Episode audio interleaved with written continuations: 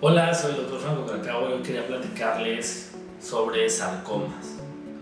Sarcomas son tumores que se originan, tenemos una división entre los sarcomas óseos y los sarcomas de tejido blando.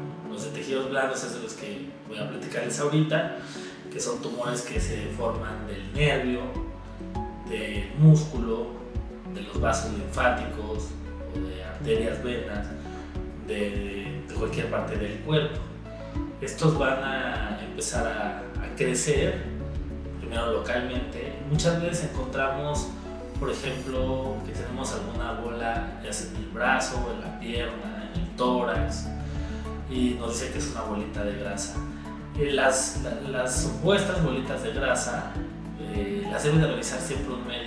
¿Por qué? Porque alguna de ellas puede ser un sarcoma. Los sarcomas son muy agresivos porque independientemente que se logren quitar todos, pueden regresar a distancia. Uno de sus órganos eh, blanco, eh, posterior a esto, es el, pulmón.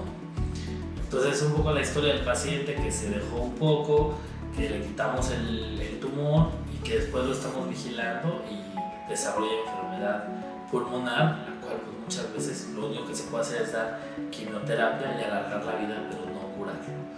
Entonces, eh, ante cualquier sospecha de un nódulo, una bolita que está creciendo, normalmente tiene consistencia dura, eh, hay que consultar a un médico, de preferencia un oncólogo, para valorar si es algo que se puede vigilar o es algo que hay que tratar inmediatamente.